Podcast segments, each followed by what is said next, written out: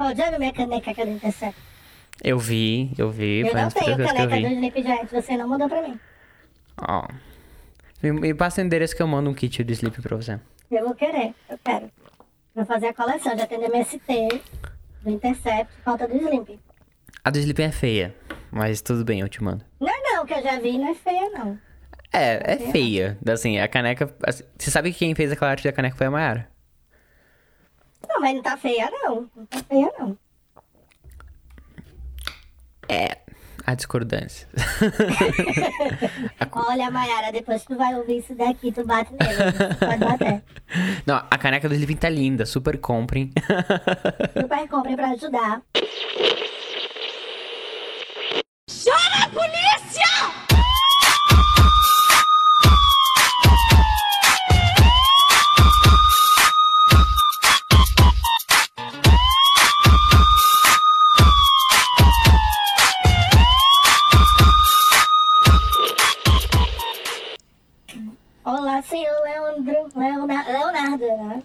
É, meu, meu irmão se chama Leandro. Tua mãe Cês- e teu pai são fãs da banda, da dupla. É, é Paraná, né? Aprendi a dizer adeus. Mas tenho que aceitar que amores vêm e vão. E sempre Pois chamando Leandro. Eu confundi agora, porque eu tava lendo aqui, lembro do aí. Mas sim, qual é essa primeira coisa? Antes de registrar a sua queixa, quem é o senhor na noite? Conte aqui pra gente. Por favor, Bom. para deixar registrado. Eu sou a pessoa na noite que não vai muito pra balada. Ah, Eu namoro há muito tempo, então vivi pouco essa vida baladeira de solteiro. E eu sou muito uma pessoa de barzinho. E aqui, eu sou do Paraná, então a gente gosta muito de fazer churrasco, então meu rolê é bem esse. Um barzinho com música ao vivo também é muito bom. Também não tomo Então- cerveja à noite, então ser- bebida destilada. Essas, é, meu paladar é bem infantil, então essas bebidas bem infantis, tipo chopp de vinho, coisa bem doce. Eu ia falar caipirinha. Fantaúva. Bebida bem infantil pra mim é Fantaúva. Eu, eu gostava de Fantaúva, só que eu tomei tanto que eu enjoei. Tipo, é igual Nescau, hoje em dia eu não consigo mais ver Nescau. Então, teu rolê é ir pra barzinho, ficar em casa tomando uma cervejinha de leve em casa e desmonetizar discurso de ódio na internet. É, é no, no meu, começou no meu tempo livre, assim, esse vício. E foi Conta ocupando. pra gente quando começou, pra gente registrar aqui no Bela direitinho.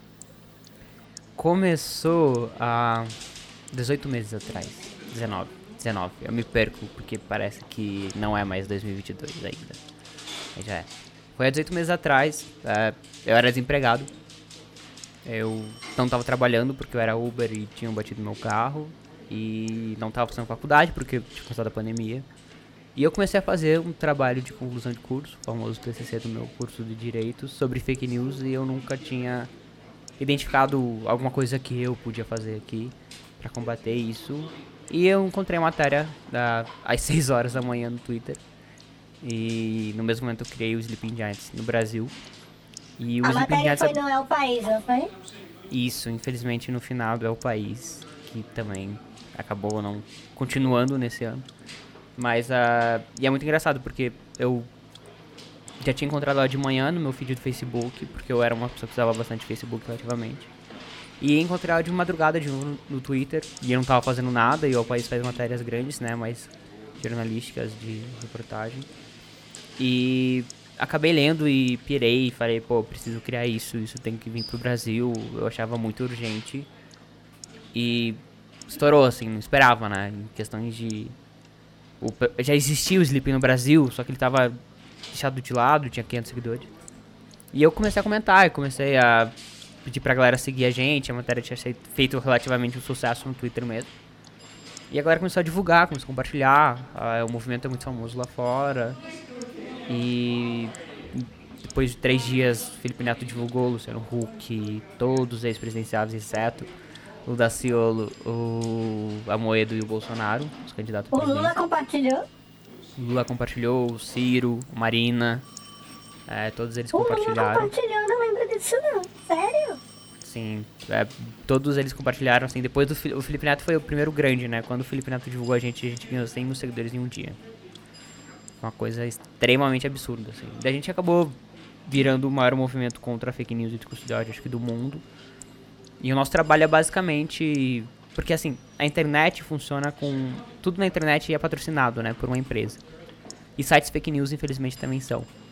Então, quando um site fake news cria um conteúdo, é, ele cria muitas vezes aquele conteúdo por um ganho político, para uma lavagem cerebral, para dizer que. para a pessoa concordar com ele. E também porque ele ganha dinheiro com aquilo, né? E com base nisso, ele construiu uma indústria desinformativa que dá muito dinheiro, é, segundo uma pesquisa do GDI, que é Global Disinformation Index. É um mercado de aproximadamente 235 milhões de dólares. Então é muito dinheiro e os sites começaram a ganhar dinheiro com isso e as empresas não sabiam que elas estavam pagando por isso para o Google e para os sites. Então nosso trabalho é ir lá e marcar a empresa e falar: Oi, tudo bem? Você sabia que isso está acontecendo? E 79% das empresas não sabem. A gente, depois de 18 meses, a gente foi obrigado a sair do anonimato, né? Foi uma baita novela. A gente bloqueou a mídia do Banco do Brasil por 8 meses porque eles estavam financiando fake news. E a gente conseguiu desmonetizar mais de 20 milhões de reais e conscientizar mais de mil empresas. Então, 20 é milhões eu... de reais. Vocês tiraram 20 milhões de reais de sites de fake news e de discurso de ódio. Isso. Ainda elas vão falar mal. Nós fizemos um trabalho que o Caetano ah, fez. Por isso que eles amam. Ah, por isso que eles amam vocês, né? Por isso que o povo adora os Sleeping Giants Brasil. É, é por isso, né? Acho que o Sleeping é um, é um movimento que é muito polarizado. Ou você ama, se você não gosta de fake news, ou você odeia, se você gosta. É, o povo do governo adora os Sleeping Giants Brasil. A gente vê, assim, que eles adoram. E me diz uma coisa. Nesse um ano e... seis meses. Bolsonaro, agora um ano e seis meses. Um ano e seis meses que é que vocês tiraram de aprendizado de como funcionam as redes? O que é que vocês enxergam de mudança de caminho que a gente pode seguir? Porque é vocês têm um know-how agora que só quem tem são vocês, né? Sim. Bom, acho que o que a gente aprendeu muito nesse tempo é, é que a plataforma não liga porque ela monetiza. Michael, eles não ligam pra gente. Para qualquer conteúdo que ela lucra. O que importa, o que importa para as plataformas é o dinheiro, é o lucro. E que as empresas realmente não sabiam que uma indústria milionária, é, que é a mídia programática, tinha esse grande erro. Então, foi muito interessante observar isso, porque a gente achava desde a gente achava no início que as empresas patrocinavam com um a gente achava no início que as empresas patrocinavam conteúdo porque elas concordavam com aquilo, né? E a gente descobriu que não. Uma outra coisa que a gente é, descobriu muito é que a, a milícia digital organizada na internet é para promover linchamento e promoção de conteúdo nocivo contra qualquer pessoa que eles acham que é nocivo para rede deles é muito grande e é muito forte. É, é, eles são muito nocivos, principalmente no momento de pandemia, né? Infelizmente, agora que a gente está um pouco saindo da pandemia, a gente acaba tendo diversos estudos, relatos e pesquisas sobre o impacto que fake news teve no país, né? Infelizmente a gente tem o próprio governo ditando algumas políticas públicas com base nisso. Mas o principal aprendizado, eu acho que o mais difícil para você estar tá tanto tempo na internet, que eu vejo que é o principal desafio nosso diário, é de você engajar as pessoas com uma pauta que, querendo ou não, é, muitas vezes parece que é enxugar gelo, né? Porque enquanto a gente tá ali tirando o Olavo da PagSeguro, o Olavo continua no Twitter, no Facebook, no Instagram, e ele vai pula para outra plataforma que não liga, que quer ganhar dinheiro com isso. Então a gente vai lá de novo. Então acho que o principal aprendizado é tipo persistência e que a mobilização social consegue mudanças, assim, porque se fosse só eu, só Mai, ou só Humberto para fazer alguma coisa, a gente jamais conseguiria. E o que mais motiva, assim, quando acho que um grande aprendizado é está, está desmotivado, está cansado, abra o Twitter. e veja os trends, veja o que está sendo propagado por lá, porque isso é bem motivador, assim, no, no geral. E recentemente o Sleepy Giants Brasil ele fez uma migração assim bem sucedida que foi mo mobilizar uma campanha que começou na internet, mas para repercutir num produto que era na mídia tradicional, que era o programa do Siqueira Júnior, que foi acusado de homofobia, acusado não, né? Ele foi homofobia. Todo mundo viu, não tem nenhum idiota mas que vocês mobilizaram uma campanha para desmonetizar ele. Como é que foi isso e qual foi o resultado? Então, é, na verdade a gente é um pouco ousado, né? É, a gente saiu do anonimato, tava o Oswaldo Stack divulgando todos os meus dados no Twitter e da Mai. E logo depois a gente já começou, a primeira campanha foi contra o Terça Livre, que acabou com o Terça Livre banido do YouTube. E depois a gente fez, no mês do orgulho LGBT, a campanha contra o Siqueira Júnior, que foi uma campanha que a gente tinha muito medo, porque era a primeira vez que a gente estava conversando com empresas que sabiam o lugar que estavam patrocinando. Né? Porque diferentemente da internet, onde a empresa anuncia e vai para milhares de sites, onde ela realmente não tem controle do que está acontecendo, na TV ela controla tudo, ela controla o horário, o programa, o tempo, o minuto, o que o apresentador vai falar, como vai ser dito, qual produto vai ser apresentado. Então a gente tinha muito esse receio. Só que a gente tinha participado há um pouco tempo atrás é, de uma. de um. Na verdade, Humberto participou, porque era inglês, de um evento lá na gringa e tinha o Sleeping Giants francês também. E aí eles conversaram com a gente que eles estavam fazendo um programa de desmonetização na TV e que eles tinham tirado 50 dos 54 anunciantes do programa e que tinham tido muita eficácia. E nesse meio tempo a gente estava embalando essas milhares de caixas do crowdfunding que o Jair me acabou de ver aqui atrás de mim. E a gente foi provocado pela nossa comunidade para fazer a campanha contra o Siqueira Júnior, porque o Pedro HMC, que é de um canal chamado Põe na Roda, tinha observado alguns anunciantes e estava proativamente já fazendo essa campanha. E no mesmo momento chamei ele, ele foi uma pessoa muito maravilhosa, muito receptiva e fez a ponte com a Aliança LGBTI, que é uma das principais organizações é, se não a principal do Brasil, é, de, que luta por essa bandeira. E a gente começou a desenhar essa campanha. E é, logo que a gente anunciou a campanha no dia do orgulho LGBT, foi porque o Siqueira Júnior tinha na sexta-feira, antes, antes, né? O dia do orgulho LGBT, acho que foi na segunda, tinha feito mais comentários homofóbicos e transfóbicos atacando o Burger King porque é muito importante lembrar que as empresas respondem ao Sleeping Brasil porque elas também são alvo de todos esses ataques que a gente observa na internet. Porque, obviamente, se uma pessoa vai atacar uma outra pessoa por não concordar com ela ou um político, ela também vai atacar uma empresa quando ela fazer uma campanha afirmativa em relação a qualquer pauta identitária. E foi isso que aconteceu com o Burger King. Eles tinham feito uma propaganda que era sobre crianças terem respeito sobre, é, principalmente crianças com pais homossexuais, etc. Explicando que aquilo era uma família também. E o Siqueira deu todo aquele showzinho, aquele teatro dele, né, que é bem tradicional. E a gente puxou a campanha na segunda-feira e foi absurdo, assim. Eu nunca tinha ficado sete dias nos, nos Trend Topics sem parar. E eu tinha muito medo das empresas não responderem. Uh, e as empresas responderam muito rapidamente. E a gente tirou, acho que, mais de 200 empresas dele no final, em 100 dias. Quantas? E a gente, a gente tirou mais de 200 empresas dele em 100 dias. Foram 70 no YouTube, uh, foram 70 na TV e 130 no canal de YouTube dele. E foi uma campanha muito importante, porque foi a primeira vez que o próprio Sleeping Giants no Brasil, que era um movimento muito pautado por fake news, se posicionou sobre discurso de ódio. Que o Sleeping Giants internacionalmente é, é, é pautado muito mais sobre discurso de ódio. No Brasil, a gente, por conta do momento da pandemia, a gente resolveu focar na fake news é, sobre Covid.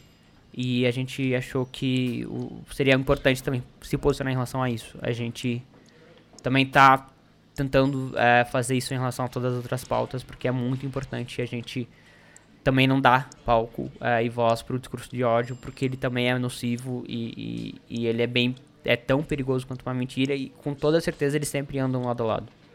Se você pegar qualquer conteúdo de qualquer extremista na internet, você vai ver eles produzindo os dois. Eles nunca só mentem, é, eles sempre vêm junto. Isso, agora a gente vai chegar no tópico do momento, que é o motivo da queixa aqui na delegacia. E é a campanha que vocês mobilizaram essa semana para acordar o Twitter. O gigante adormecido teve que acordar o Twitter. O que foi que aconteceu, Léo? Conta aqui pra gente o que foi que aconteceu. Pra eu registrar aqui direitinho no BO.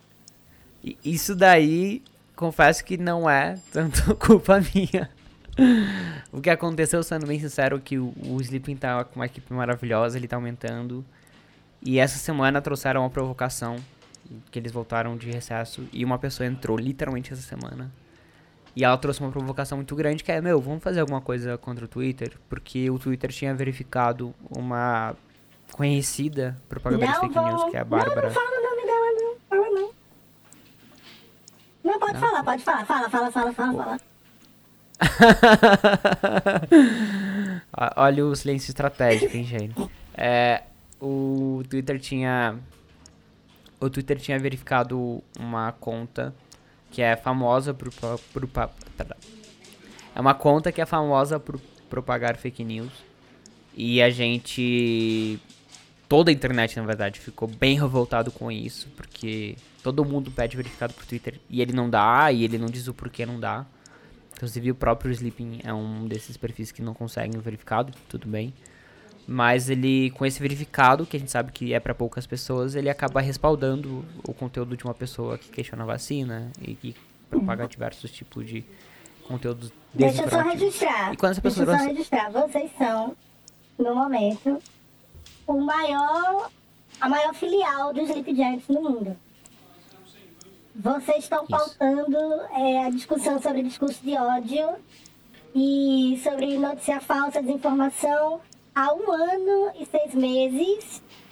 Toda semana, praticamente, na imprensa tem alguma coisa relacionada a vocês. E o Twitter não deu o selo de verificado para vocês. Não. A gente tem matéria em francês e... Eu tenho um jornal em alemão na minha, na minha casa, que eu vou mandar enquadrar, inclusive. Tá bom, tá bonito pro Twitter, tá bonito. Não, mas tudo bem, talvez porque não é interessante pra eles, né? O nosso conteúdo e o da, dessa pessoa que propaga fake news talvez seja. Mas essa pessoa trouxe essa provocação. a a Mai e a galera da equipe gostou. Eu achei. Eu fico- fui um pouco cético, sendo bem sincero, achei que não ia dar em nada. Falei, ah, mais uma vez a gente vai cobrar o Twitter, porque a gente faz exatamente o que você falou, a gente faz todos os dias a gente cobra o Twitter. E não, é, me surpreendi, deixei a equipe livre e eles fizeram um puta trabalho, assim. É, A hashtag subiu de 30 minutos no primeiro lugar nos Friends. A gente começou às 11 horas do dia... Deixa eu ver que dia que é hoje. Aqui. A hashtag subiu em primeiro lugar nos Friends às 11h30 do dia 6 de janeiro. E ela tá até agora no dia 7 de janeiro, é, meia-noite e meia. Então é absurdo a quantidade de conteúdo que a gente acabou produzindo. A gente tá horas e horas nos Friends. A comunidade super comprou, a gente tem mais de 80 mil tweets pressionando o Twitter para que eles façam alguma coisa. E não é porque eles verificaram uma pessoa com a qual eu discordo, etc. É porque eles verificaram uma pessoa que é mentirosa. Inclusive está sendo investigada pelo próprio TSE. Então, são pessoas que têm investigações. E ele tinha verificado até um gato de Minas Gerais. que é uma conta anônima e o Twitter teoricamente não verificado conta anônima. E eles lançaram uma nota falando que o Twitter não diria o que é verdade, né? Naquela linha do Facebook, do Mark Zuckerberg. É, até no Spaces hoje, a Cristina Tardaglia da Lupa até falou que é muito interessante ver o Twitter copiando o seu concorrente, né? E usando a mesma tática de defesa de não verificar conteúdo e jogar conteúdos verdadeiros para as pessoas, mas não, em momento algum, tomar qualquer atitude sobre um conteúdo que, principalmente agora, né? Não sei se quando esse podcast for ao ar vai ser. Mas a principal fake news que circula hoje no Twitter é eles pegam vídeos de pessoas, de crianças aleatórias morrendo. E eles dizem que essas pessoas estão morrendo de Covid, colocam seus pais se desesperando, etc. Então, é, é muito humilhante isso, né? Porque as checadores têm que ir atrás disso pra ver se é verdade. E sempre é mentira, obviamente. Muitas vezes tem que entrar em contato com essas famílias pra conversar sobre isso. Então a família não pode, não tem o direito no Brasil hoje em dia nem de viver mais o luto, né? Principalmente no momento de pandemia, onde que a gente tá com o presente diariamente, a gente já não tem todos os protocolos, né? Principalmente com o colchão fechado, quando é Covid, principalmente. Mas as famílias hoje em dia não têm nem esse direito. Isso aconteceu na minha cidade, né? Logo começou a pandemia, fizeram uma carreata contra o lockdown, pegaram o microfone, falaram que um, um vendedor de cana de, de açúcar de, de rua, assim, né? Um comerciante ambulante, tinha se suicidado por causa do lockdown, etc. E a família teve que vir no principal jornal da cidade desmentir na semana que tinha enterrado o pai, a filha disse que na verdade ele tinha depressão e tinha se suicidado. Então é muito triste ver isso acontecendo e ver que o Twitter demorou dois dias pra responder 80 mil usuários. É, então, só para resumir, vocês engajaram a campanha contra a publicação que já é normal de notícia mentirosa, de campanha de vacinação, de todos esses problemas que nós já convivíamos, mas o que engatou mesmo foi a verificação desses dois perfis que são, digamos assim, praticamente quebradores de todas as regras que não se aplicam a quem vai botar no formulário lá. Porque pelo que eu vi no formulário, tem umas coisinhas lá assim. Nós não verificamos É, é- perfis que violam as regras do Twitter com determinada frequência. Aí vocês me digam se propaganda antivacina quebra a regra do Twitter ou não. Sim, e eles lançam a nota, tipo, corrigimos todos os problemas do Twitter, porque eles acabaram tirando o verificado do gato, que é anônimo. Que ninguém conhecia. Ninguém, eu não sabia Isso. quem era esse gato. Cara, tem um YouTube com mil inscritos e um Twitter com 30 mil. Mas o, essa campanha deu muito certo, porque é uma coisa que a gente é muito bom no Sleeping. Eu acho que o Twitter, assim, tem que elogiar todos os perfis no Twitter que fazem ativismo, inclusive o teu.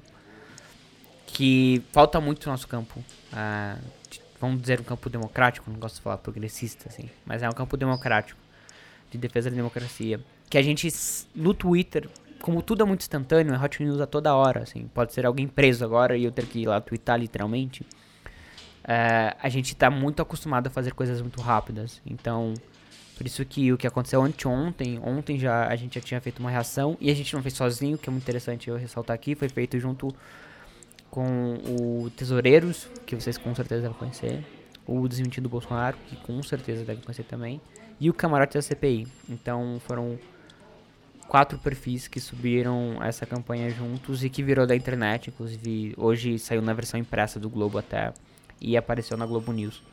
Porque uma coisa que a gente aproveitou e por isso a campanha deu certo até agora, porque o Ministério Público acabou de mandar um ofício pro Twitter pedindo explicações, porque que o Twitter não utiliza uma ferramenta de denúncia de fake news de Covid no Brasil e utiliza nos Estados Unidos, na Austrália e na Coreia. É, então foi, foi muito interessante porque virou da, da internet, mas a gente aproveitou o timing, assim, tudo a gente aproveitou o timing. O sequer a gente fez no dia do orgulho LGBT, as empresas estavam mudando a logo pra bandeira, fazendo as campanhas, publicidades, etc. E a gente tipo, vinha com a foto dela ah, anunciando o Siqueira Júnior junto com a fala dele homofóbico que tinha aparecido naquele programa. Então, a gente é muito bom em se organizar, assim, é- principalmente os- os twitteiros, a gente é muito rápido. A gente não vê essa mesma rapidez no Instagram, é, no TikTok. Tanto que o fluxo de produção de conteúdo do Sleeping Giant mesmo, ele começa no Twitter. Aí, um dia, dois dias depois, ele vai pro Instagram. Porque lá é tudo muito mais lento. E, e no Twitter, tipo, se você não postou uma coisa em 5 horas, ele já ficou é, é, velho, né, pra aquela plataforma e pra aquela rede. Então, é, foi por isso que eu acho que deu certo. Por causa que a gente conseguiu converter toda essa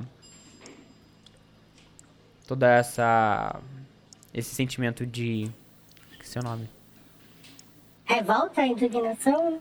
a gente conseguiu converter toda essa revolta exatamente e, e tentar fazer alguma coisa eficaz né que eu acho que relativamente conseguimos Muito bem. E agora que o Twitter já se manifestou com aquela nota dele, fire, fire, fire. E aí, qual vai ser o próximo passo? qual vai ser o próximo passo nessa campanha? Vocês vão parar por aí? Vocês vão continuar? Vocês acham que conseguiram abrir uma porta para dialogar com o Twitter?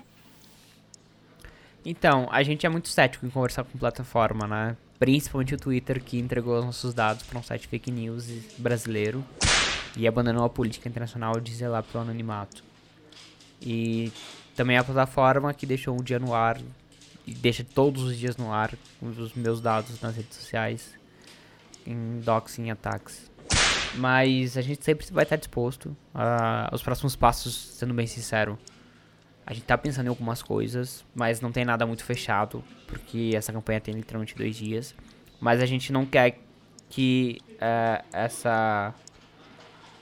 que esse assunto que tá em alta, que é importante, porque esse ano tem eleição, que ele caia, né? Porque daqui a pouco vem Big Brother, como a gente tá no Twitter, como eu falei, tudo é muito rápido. Então a gente vai tentar ser muito rápido e vai tentar pensar em alguma coisa. É, eu vou falar alguma coisa aqui que se tiver feito você posta, se não tiver você não posta. Mas a gente tá pensando em. Não saiu, meninas. Então eu tive que cortar. Mas acredite em mim, vai ser babado. Aguardem novidades. É, vamos ver. Agora, já que você falou do Big Brother, vamos trazer um assunto polêmico. Você assiste Big Brother? Assisto pra caramba. Inclusive, eu cheguei a conversar com você logo que eu saí do anonimato sobre Big Brother, né? Foi que eu falei que eu não assisto, não. Não gosto, não. Ter que assistir, hein? Deus me livre, vocês enlouquecem assistindo esse negócio, vocês ficam tudo maluco. Aí eu pergunto pra você, você é cacto? Não, eu, eu gosto da Juliette. é, sou muito fã, assim, do trabalho dela, de como... Ela é um case de sucesso, né, em relação pra quem trabalha com internet, e o jeito com que as mídias so- sociais dela foram feitas, a comunidade foi construída. É tudo muito impressionante, assim, acho muito legal. Mas no Big Brother eu torcia pro Gil, assim, porque... Não sei, eu achava ele... Pra, pra mim a Juliette era... Ela era muito perfeita, assim, em todos... né, tipo, ela errava, mas ela não cometia grandes erros. E pra mim o Gil era um- muito mais possível. E, e era uma pessoa muito mais interessante por conta disso, assim, sabe? Eu achava. Que ele rendia risadas ao mesmo tempo choros muito rápidos. Mas a Juliette era uma das minhas preferidas. Eu não sei qual que é o emoji do Gil. Eu também não perguntou pra pessoa errada. Mas você vai ver esse ano? Oi? Você vai ver esse ano? Não, não vou não. Tem um monte de curso pra fazer, filha. Tô com um monte de curso atrasado pra fazer, tem que entregar Agora engatando o curso. É, agora que eu engatei nos cursos digitais, tem que terminar tudinho. É o meu Big Brother. Vai ser terminar Não, o curso mas- de um ano em quatro meses. Então vamos embora. Nossa, eu, eu eu vou terminar minha faculdade em abril. E eu espero por um bom tempo não fazer mais curso. Descansar um pouco. Mas, ó, deixa eu só deixar claro aqui pro ouvinte que eu não tenho nada contra o Big Brother. Eu que não Olha lá, assisto. Cactus criticou, hein? Eu, se Não, não tô criticando, lá- não. Pelo amor de Deus, por favor, mamacita, eu tenho família. se fosse vocês, ia lá e pedir explicações sobre isso. Marca eu não Twitter. tenho nada contra o Big Brother, não. Eu tô falando isso porque é, o Big Brother é o maior fomentador de conteúdo do Twitter no ano. É a época que o Twitter fica mais agitado. E só pra deixar bem claro, não é porque eu não assisto o Big Brother que eu não vejo porcaria. Eu assisto 10 porcaria no tempo que vocês assistem Big Brother, entendeu? Coisa pior. Real Housewives of Atlanta assisto todo. Mas, mas você gosta de reality? Que eu sou viciado em reality. Adoro reality. Eu gosto de reality show que a gente não tem que escolher a pessoa boazinha, entendeu? Que ele é todo cenografado mesmo. É, uma xingando a outra, uma sabotando a vida da outra. Você assim gosta que eu gosto.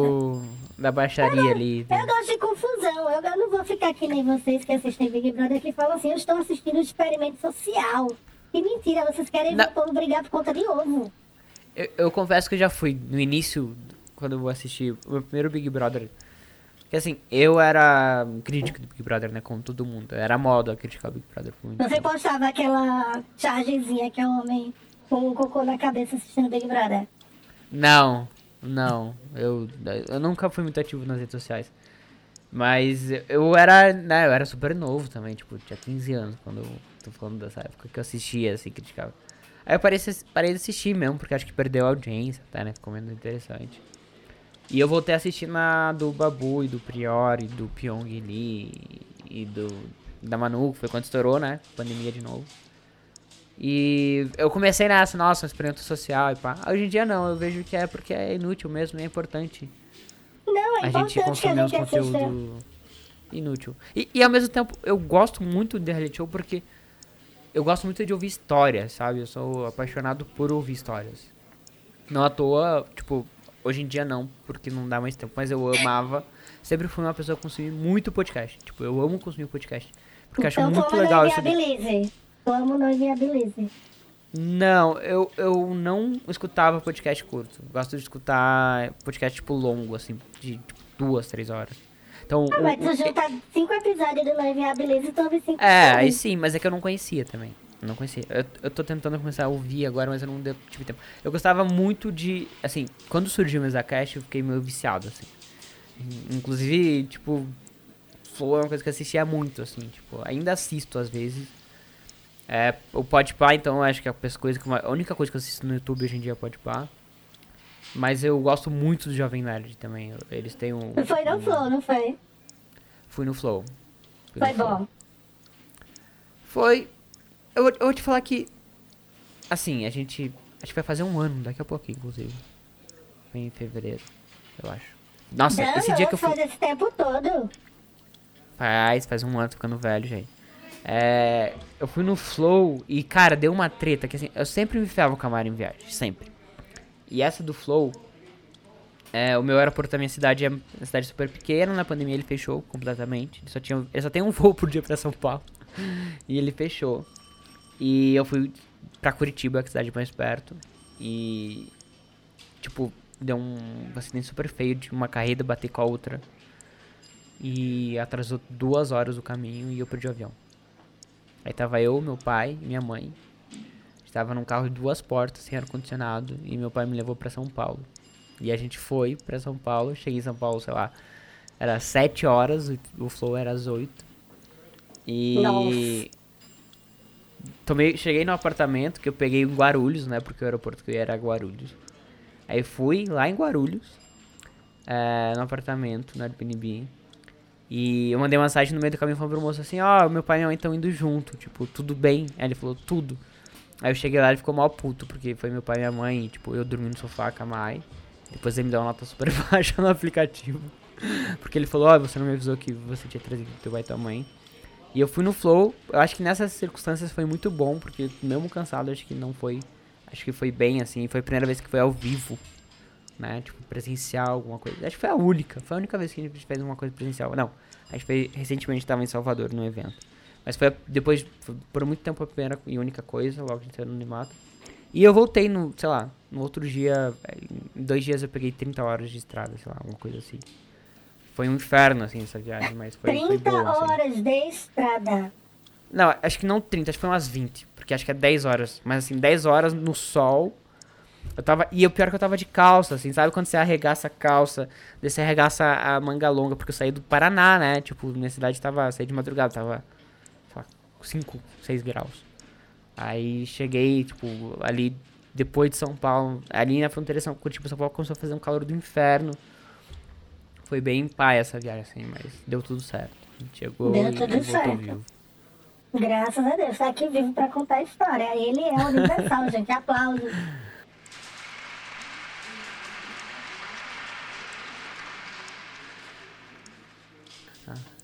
E, quais são os planos pra esse ano, além de descansar, né, meu filho? Você vai descansar um pouquinho, por favor. Diga que vai descansar um pouquinho. Você corre muito. Quem me dera se eu corresse bastante. Quando eu era mais novo eu corria mais. Agora. Agora eu, eu, eu- eu digito muito. Ah, inclusive acho que hoje eu comecei a trabalhar às 10 horas da manhã e tô, tô até agora. Um pouquinho. É, mas assim, é que eu sou muito viciado. olha, Leandro. Trabalha enquanto eles dormem. Eu queria, assim, mas eu realmente eu sou muito viciado. Aquele negócio que as redes sociais viciam, etc. Realmente, tipo, fiquei viciado em engajamento e etc. Sempre fui uma pessoa muito de número e é horrível isso, eu não gosto. Porque eu perco muitas coisas importantes, legais. Mas é o pôr fazer o do sou eu. sol, a natureza, os passarinhos cantando. Não, então, agora eu também sou da natureza, tipo, agora eu gosto bastante de natureza. Antes eu não gostava. Mas eu tirei umas férias depois de. de muito tempo, uns dois anos só. No final do ano passado, fui pela primeira vez pro Nordeste e foi muito bom. Foi muito bom. É, não fiquei offline porque. Nossa, é, o bom é que é, é isso, né? No Nordeste, não sei se você já foi, Jairme. Não, nunca foi. Mas. Nunca foi.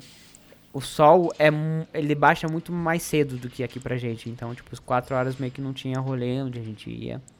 Não tinha sol. E eu sempre tinha entrevista, participação em, em algum lugar, 6 horas, então meio que conseguia trabalhar, descansar. Mas eu acabei descansando bastante, assim, foi muito bom. E agora, no final de janeiro, eu vou tirar uma semaninha, porque, meu, acho que, que dois meses vai virar um inferno na internet, né? Depois que acabar o Big- Brother, esquece. A gente vai virar esco Então, a esqueletos sua né, previsão, computador. sua previsão é que 2022 vai ser um ano infernal pros Sleep Giants e quem depende dele.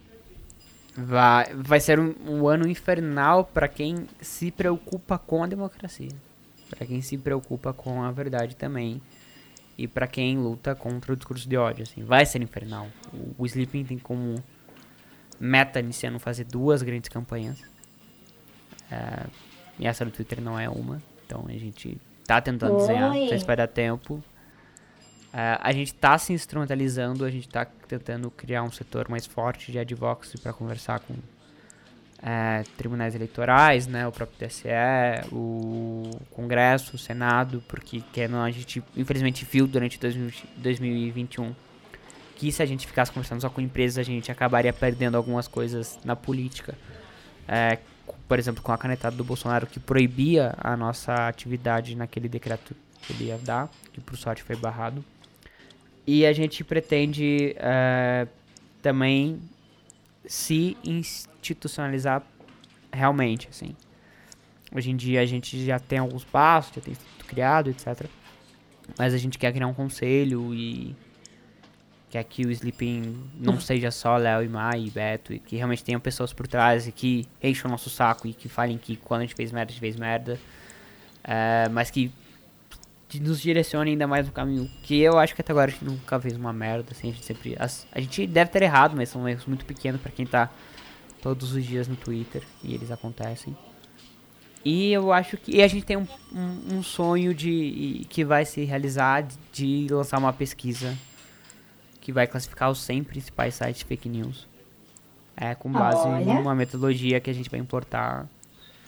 Então, é uma coisa bem interessante e a gente pretende fazer um evento para divulgar. E agora, no início do ano. Um evento pretende... presencial? É, não sei se a Covid vai deixar. Um evento com buffet, assim, com foto, com tapete. É, não sei se vai ter orçamento, mas a ideia é essa. Talvez eu porque... vá. Você não me convidou, mas talvez eu vá. Tendo comida, ah, eu vou. Ah, então beleza. Então, eu, eu, vou, eu vou te convidar.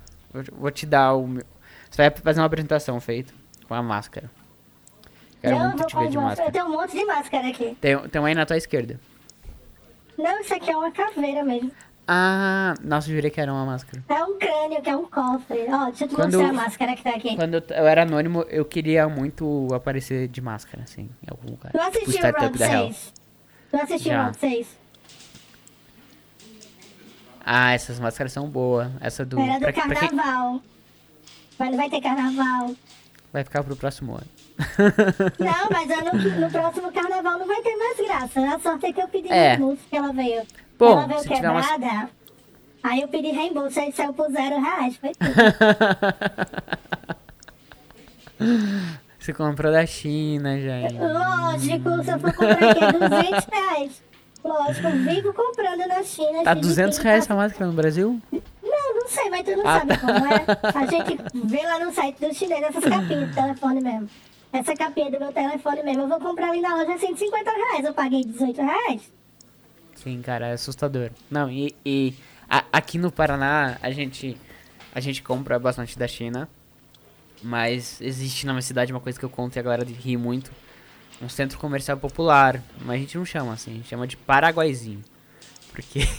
Ah, que fofinho, Paraguaizinho. É, para Ponta Grossa é muito perto do Paraguai, tem muita muamba lá e a galera compra tudo lá. É exatamente isso, assim, tipo. E, e agora tá numa outra leva, né, de produto, assim, desses lugares. Antes era só sucadão e pá.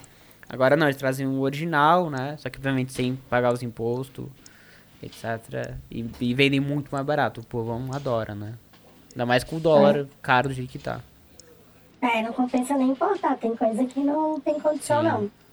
Sim. Eu, eu comprei uhum. muito na, na, na, Comprava muito fora e trazia pro Brasil. Mas realmente o dólar era 3, sei lá, quando tava alto. Agora tá é. 5,70. Dilma, devolve meu dólar 3 reais. Por favor, Gasolina 2. Por favor, Não, gasolina devolva. É... Gasolina é assustador, né? Gasolina é muito assustador o preço que Eu tá. não dirijo, então não sei. Mas você que dirige, me diga, tá ruim demais. Tava 4 reais, agora tá 6,30. É o imposto. Cinco... É o imposto do Bolsonaro. Tem que divulgar assim, gente. Olha, o Bolsonaro aplicando imposto aí, ó. Cara, aumentou 50%, tá ligado? Tipo, eu, eu, eu era Uber, né? Aham. E, tipo, tava conversando com diversos amigos meus que ainda são. Graças a Deus eu não sou mais. Muito obrigado pela, pelo aplicativo, mas é, o Sleep me deu um, um caminho melhor.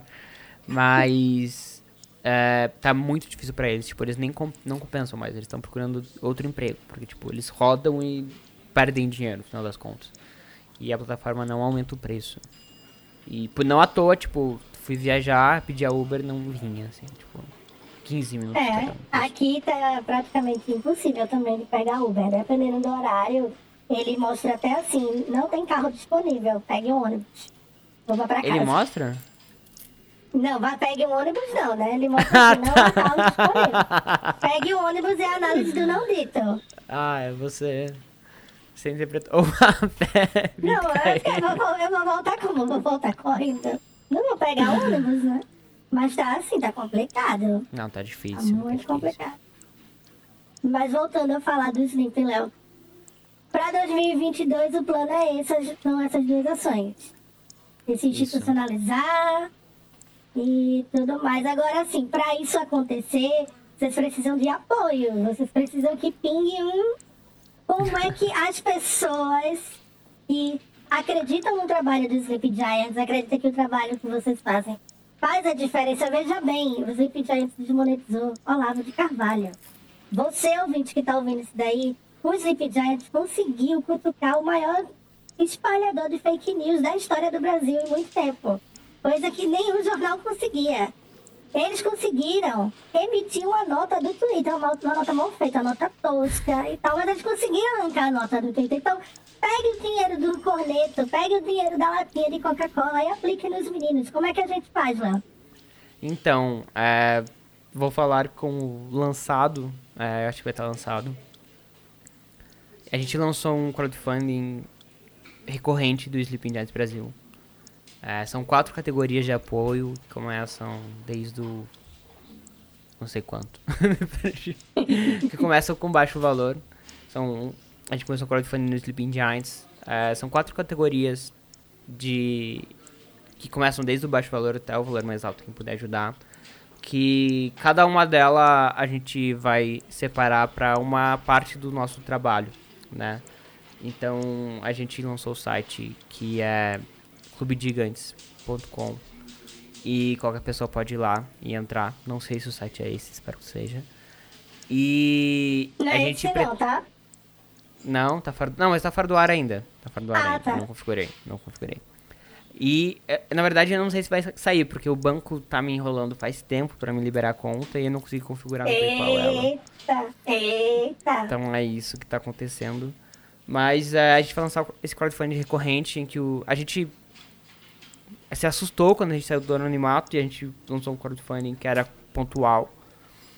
Que era pro Sleeping continuar em 2021. A gente conseguiu bater essa meta, né? O perfil continuou. E a gente tá lançando um novo pra bancar o Sleeping, pra ajudar o Sleeping em 2022. E a gente lançou diferente pra ser recorrente, porque a gente percebeu que o público pedia muito isso, né? Então a gente vai ter agora produtos digitais. eh, a gente inclusive pretende lançar um podcast muito inspirado no trabalho teu, obviamente, e diversas pessoas para falar sobre o tema de desinformação, discurso de ódio, política, enfim, Twitter. Tudo que o Twitter conversar, exceto, acho que. Se tivesse em pauta, a gente conversa sobre Big Brother também. Mas. é, pra gente dar acesso exclusivo a conteúdo do Sleeping, a canal. é, a gente vai ter canal no Telegram, a gente vai ter é, um curso de segurança digital também que a gente vai desenvolver para quem Ah, ajudar. então são esses os produtos digitais, não é NFT não. Não, não, não é graças NFT. a Deus, graças a Deus. Sabe que sabe o que eu penso de vender uma NFT quando o Olavo de Carvalho saiu da PagSeguro, do PayPal? Essas. NFT. Será, será que a galera vai- compraria? Mas acho que não. Eu vi que o Comprar Deus vendeu lá. O... O tweet de NFT. quando a gente anunciou que o Olavo de Carvalho tinha perdido o PayPal. bota, tem doido pra tudo. Tem louco pra tudo, bota. Tem louco pra tudo. Já é um, já é um 10 que cai na conta, bota. Eu vi que o Deus, né? O Deus vendeu o primeiro tweet dele, eu acho. Vendeu por quanto? Eu não achei muito, não. Quanto Foi foi? 100, 100 dólares, eu acho. Deixa eu ver. Não, Procura pra, pri- quem não tem, pra quem não tinha nada, 100 dólares já é o quê? 20 mil reais. Ah, Eu vou NFT começar a vender meus tweets também, viu, gente? Atenção. Você escolhe o tweet que você quer comprar meu NFT. Eu transformo em NFT, você compra. Mas assim, eu só quero NFT de valor alto. 100, rea- 100 dólares não serve pra mim, não. Paga nem a conta de luz aqui de casa. Ó, o Deus vendeu o tweet. Filhos, só uma dica. Se vocês continuarem se aglomerando como se não houvesse amanhã, realmente não haverá. É um tweet que tinha 57 mil curtidas. E ele conseguiu 350 reais. Ah, pra quem não tinha nada, É, 350 pra um tweet que já é tava no ok. ar há, há, um, há uns seis meses. é 350 reais já pra fazer o quê, meu Deus? Eu, eu sei que um Feira tweet foi dá. vendido. Feira não dá, 350 350 reais. Dá pra. Putz, 350 reais pra fazer o quê?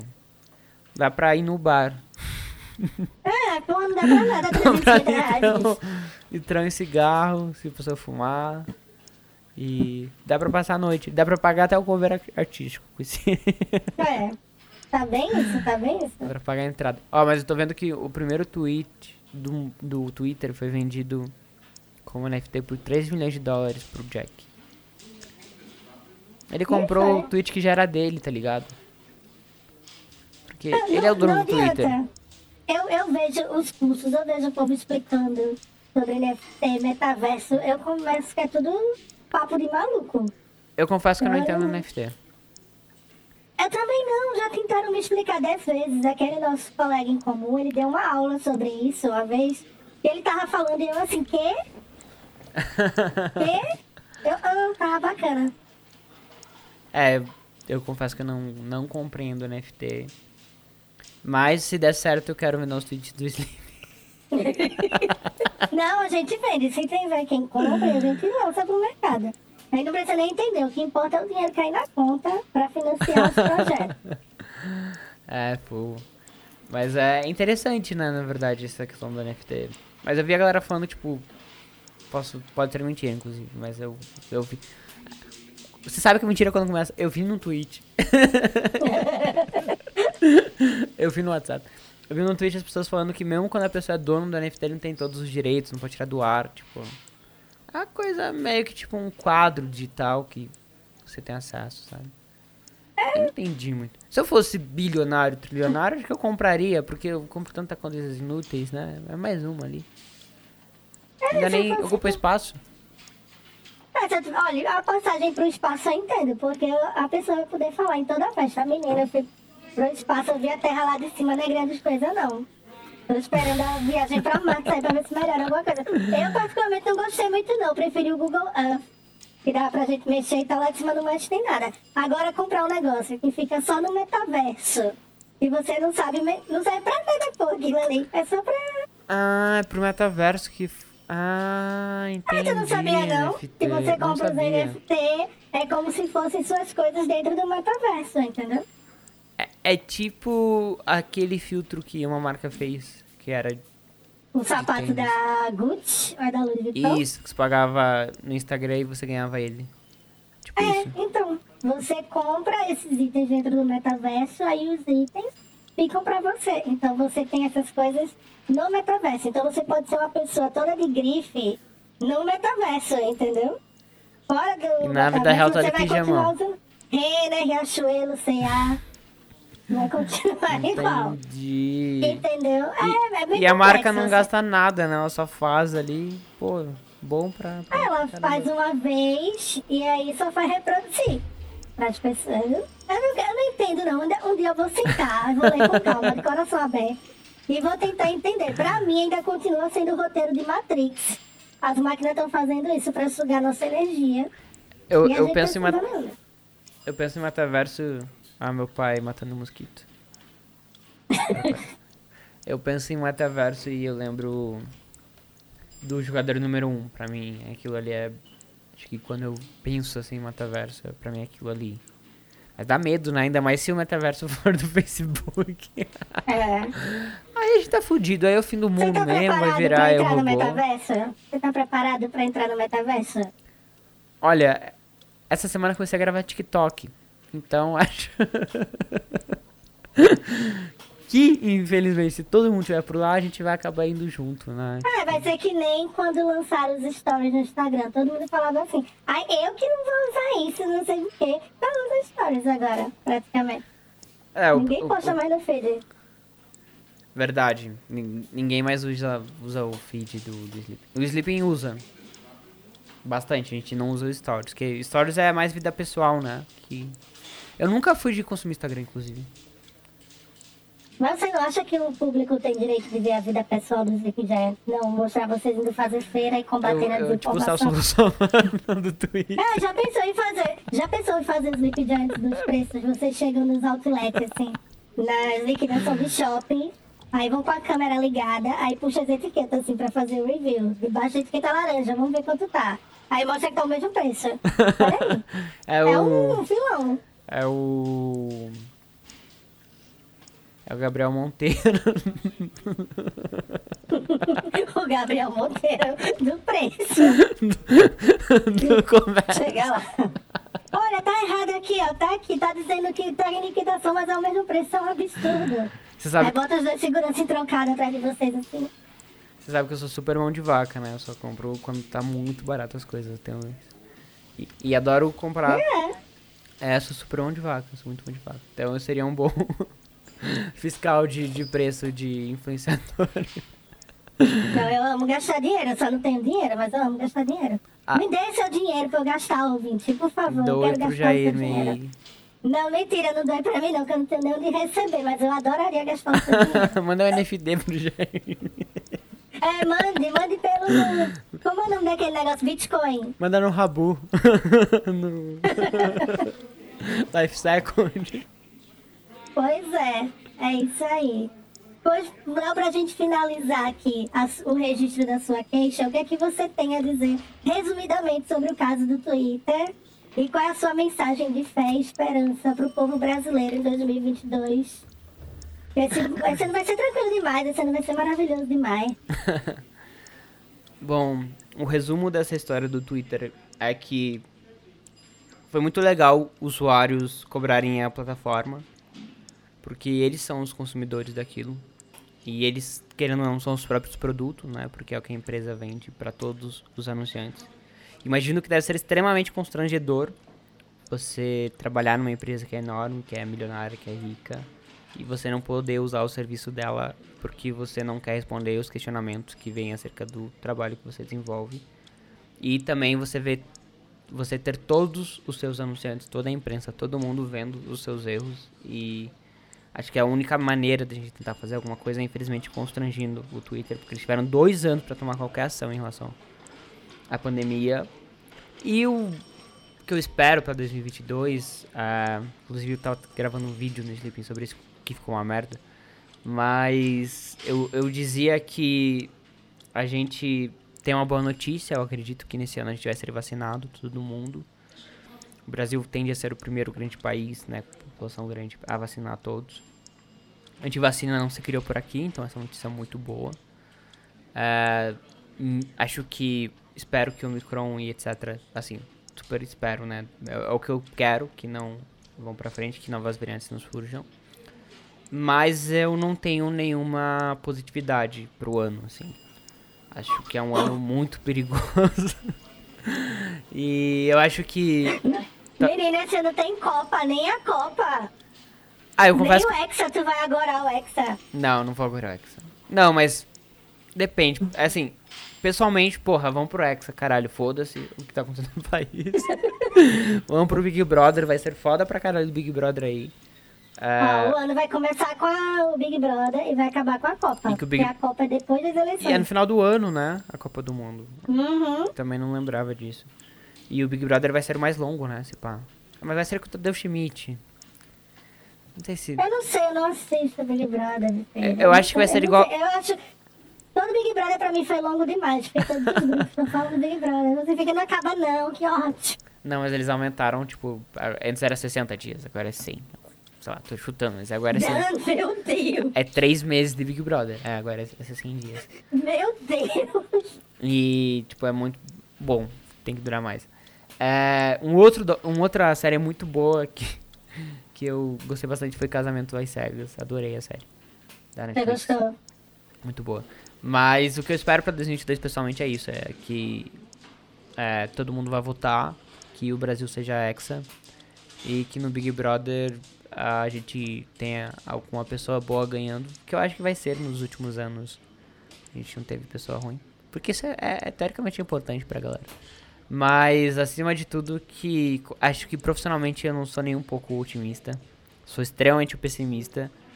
É, e eu acho que a gente só vai ter uma resposta se deu certo ou não só no ano que vem, assim, infelizmente. Mesmo, é, por exemplo, se o Lula ou se o Bolsonaro ganhar, tipo, a gente não sabe o que pode acontecer depois, assim. A gente viu o que aconteceu nos Estados Unidos, né? A gente achou que depois que a eleição tinha acabado, depois que o vice do Donald Trump tinha reconhecido a vitória do Biden, tudo tinha acabado. Mas, na verdade, tudo piorou, né? E hoje, inclusive, que a gente tá gravando no dia 7 de janeiro, 6 de janeiro. Hoje, no dia que a gente tá gravando, no dia 6 de janeiro, completa um ano. Então, acho que é isso que a gente tem que ficar em mente, assim. Infelizmente, não tem nenhuma boa notícia. A boa notícia é que o Alisson tá banido esse ano. E eu espero, aí que tá, boa. Lembrei de uma boa, que ele seja extraditado. Conte, por favor, porque você bate a lombra de todo mundo que tá ouvindo esse episódio. Por favor. Esse ano, o Santos vai ser extraditado. É isso que eu espero. E seja preso. Eita! Eita, eu creio no mistério, viu? Eu espero, espero. Porque. Acho que, acho que vai ser. A gente vai cobrir, tipo, a Copa do Mundo, a extradição dele, assim, tipo, CPI. E tem a CPI das fake news, né? Então vamos falar os pontos positivos. Extradição do Santos, CPI das fake news. E é o Hexa. Eu, vou eu só vou contar o Hexa, porque CPI eu não tô contando muito mais esperança, não. É, assim, Então- eu- a, a gente tava nessa. Foi muito engraçado que a gente tava na- nessa última semana do Sleeping. A gente deu recesso pra todo mundo, ficou uma pequena equipe trabalhando, porque a gente é escravo do algoritmo, né? Tem que ficar postando sem parar. E tudo acontece to- todos os dias. Aí eu tava conversando com uma dessas pessoas, falando, ah, e etc, quando você vai pegar teu recesso? Aí ele falou assim, quando que é CPI das fake news? porque é isso, né? Vai ser trabalho, 29 horas de live sem parar. Mas tu acha que a CPI das fake news vai voltar com tudo esse ano? Porque esse ano é ano eleitoral. Se for acontecer, que é o que a gente não sabe, acho que vai ser barraco. Vai ser um Big Brother mesmo, assim. tipo, acho que não vai ser nem Big Brother, vai ser mais baixo escalão. Vai ser tipo um. Não sei, sei lá, um, um reality show muito. Sabe esses George Shore, George Shore esses documentos. Esses, adorava, adorava. é, é, vai ser um barraco parecido, porque é deputado, né? Então, tipo, é um nível abaixo do Senado ali. É mista, é Câmara e Senado. É, misturado. mista, mas tem os deputados e a gente tem o Ricardo Barros como vice-presidente da CPMI. Então vai ser interessante, É. vai ser interessante. Vamos, vamos ver, assim, porque a primeira, a primeira parte dessa temporada foi horrível, né? O Santos foi lá e É, mentiu ao vivo, ninguém fez nada.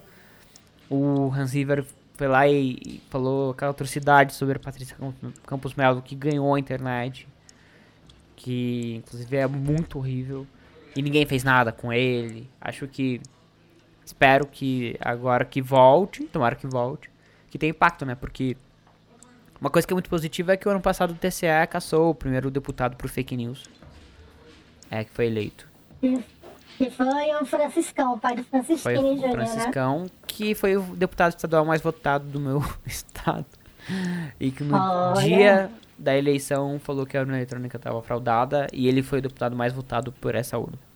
Menina, o teu estado só lança bomba, né? É esse. Santa Catarina ganha. Hasselman. A, Santa Catarina ganha? a Joyce é da minha cidade, né? Já, já te contei. É, eu já falei pra vocês que vocês são o universo equilibrando as coisas. Porque a Joyce lançou as fake news. Aí vocês são de onde? De Ponta Grossa, né? É uma... Não. Hã? Você qual é a cidade que é sua e da Joyce? É Ponta Grossa isso. Eu já achando que eu tinha falado uma besteira. não, achei que você ia perguntar tipo de Grossa- bairro. Eu ia falar, não, mas eu não sei qual bairro que ela é. Não, eu tô falando da mesma cidade. Vocês surgiram na mesma cidade. Então ela lançou muita fake news. Aí você surgiu agora, que é o universo equilibrando as forças, entendeu? Sim, sim. É, Ela, inclusive, fazia jornalismo na mesma faculdade que eu. Porque é cidade Eita, pequena, né? Cidade fundamento. pequena. Fundamento, olha aí, ó. Vocês da mesma universidade que o Popo Joyce Formou Sleep Giants Brasil, Brasil. Olha isso, Brasil. Uma- Uma outra pessoa que é daqui, que eu não sabia, é a... Do My News, esse nome dela. Marilis, Marilis. Elas foram na minha faculdade também. olha, menino. Ponta Grossa pro mundo. Como que é o nome dela? Marilis Pereira Jorge.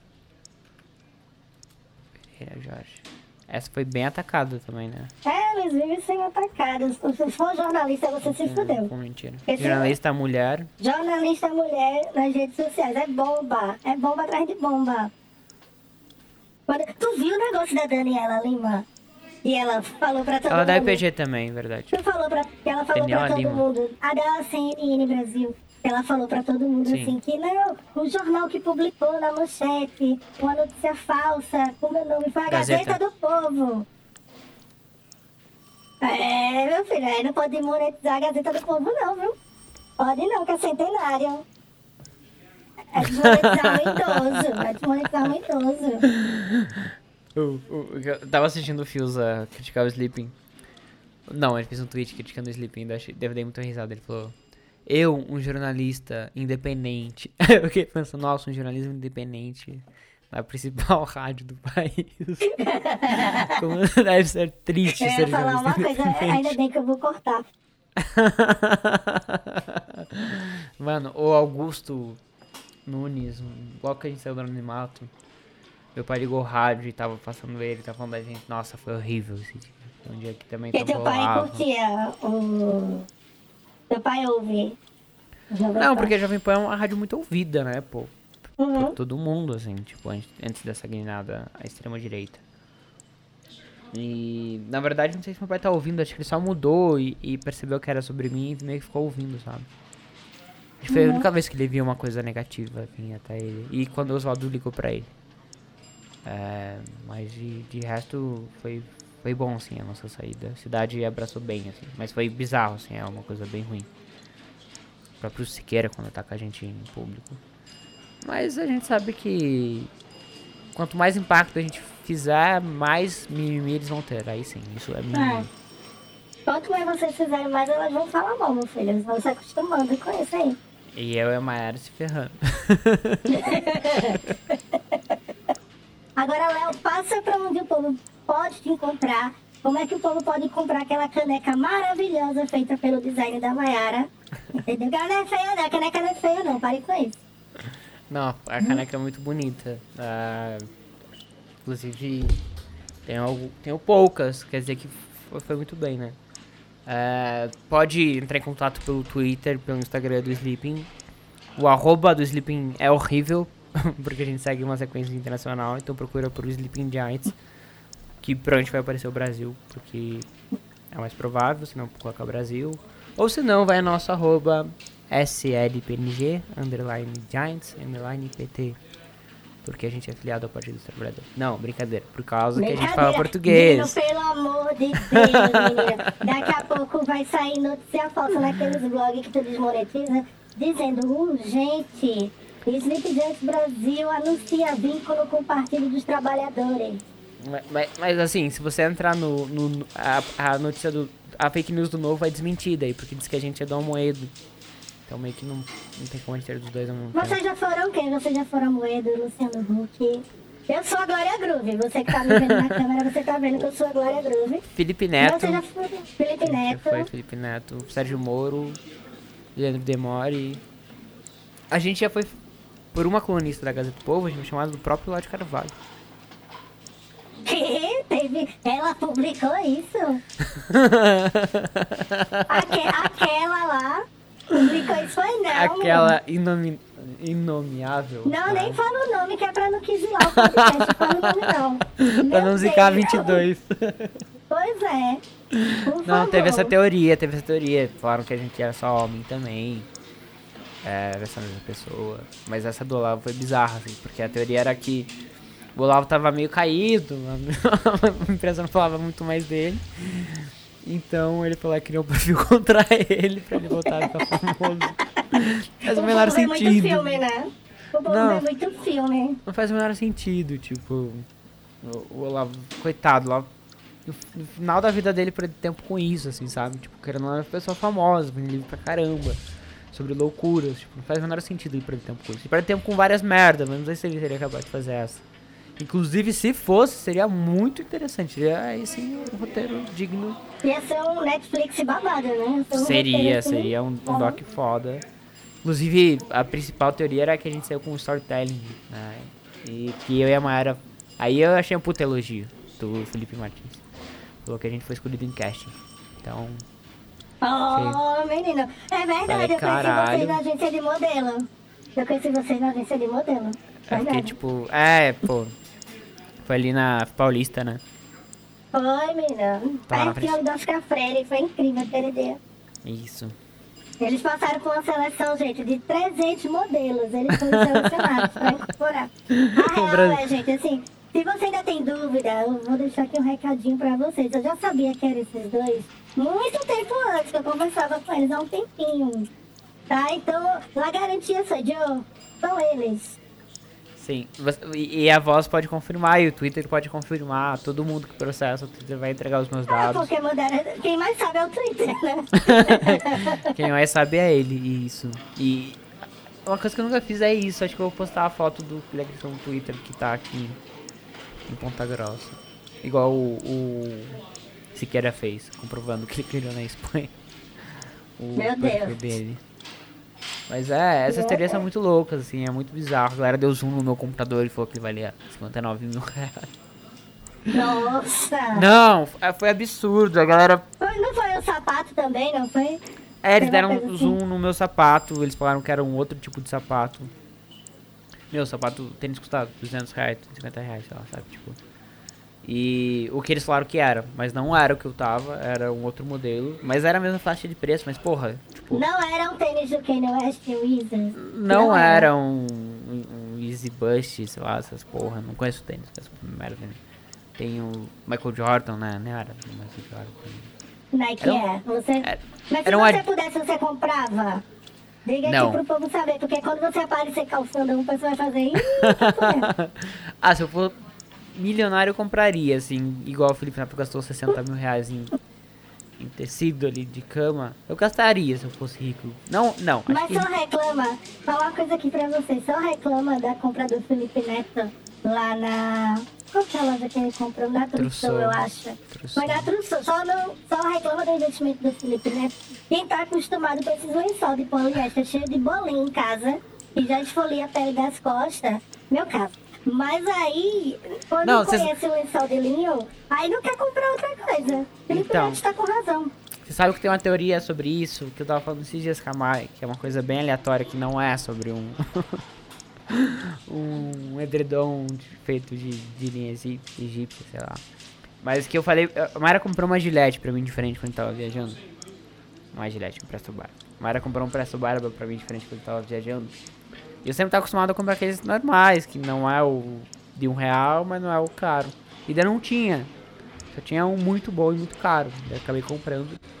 E, e depois que eu passei no meu corpo, eu tive essa mesma sensação. Pensei, puta que pariu, é uma merda ser pobre. Tô a vida inteira tomando no cu. Aquela gilete que me dá alergia. E essa porra aqui é muito melhor. Acho que tem Você coisas foi que é bom. ao mundo da Mac 3. Foi isso. Não lembro se era Mac 3. Acho que não era nem gilete. Era uma outra marca. É, Olha aí. né? depois eu vejo a, a gilete. Mas eu, eu, eu fiquei pensando, tem coisas que é bom você nem experimentar, tá ligado? Pra não saber se é bom. É. Você viveu a vida inteira ali tomando um banho que o, o chuveiro tava com água quente, já tava ótimo, sabe? Tipo, É toalha boa, chuveiro bom, vinho bom. Depois que você experimenta chocolate bom, depois que você comeu, acabou. -se. Você não quer saber de outra coisa. Você vai passar o resto da sua vida querendo aquela coisa de novo. É a maior Sim. crueldade que uma pessoa rica faz com a pessoa pobre. Ela leva ela pra casa dela e chega assim, olha, eu botei uma toalhinha ali pra você. Tu já comeu esse chocolate da Lindt, que é uma delícia, experimenta. Aí o pobre só vai comer aquilo uma vez só. E, e o pior é que nunca vai esquecer. Era melhor nem ter experimentado aqueles 30 segundos ali. É igual a gente foi agora pro. Eu fui com a Maia pro Nordeste pela primeira vez, eu vi aquela água. Aquela água é muito clara. Do, do oceano, assim. E a água é quente no mar. Que é uma coisa pra gente é bizarra. A gente vai pra praia que a água não é quente e que tem prédio. que sol acaba cedo porque tem prédio. E eu fui lá e a primeira vez que eu vi, fiquei assustado. Falei, caralho, que mundo é esse? Por que, que a água é assim, tão linda, etc. Aí eu entrei na água e falei, puta que pariu, agora eu vou voltar lá pro sul.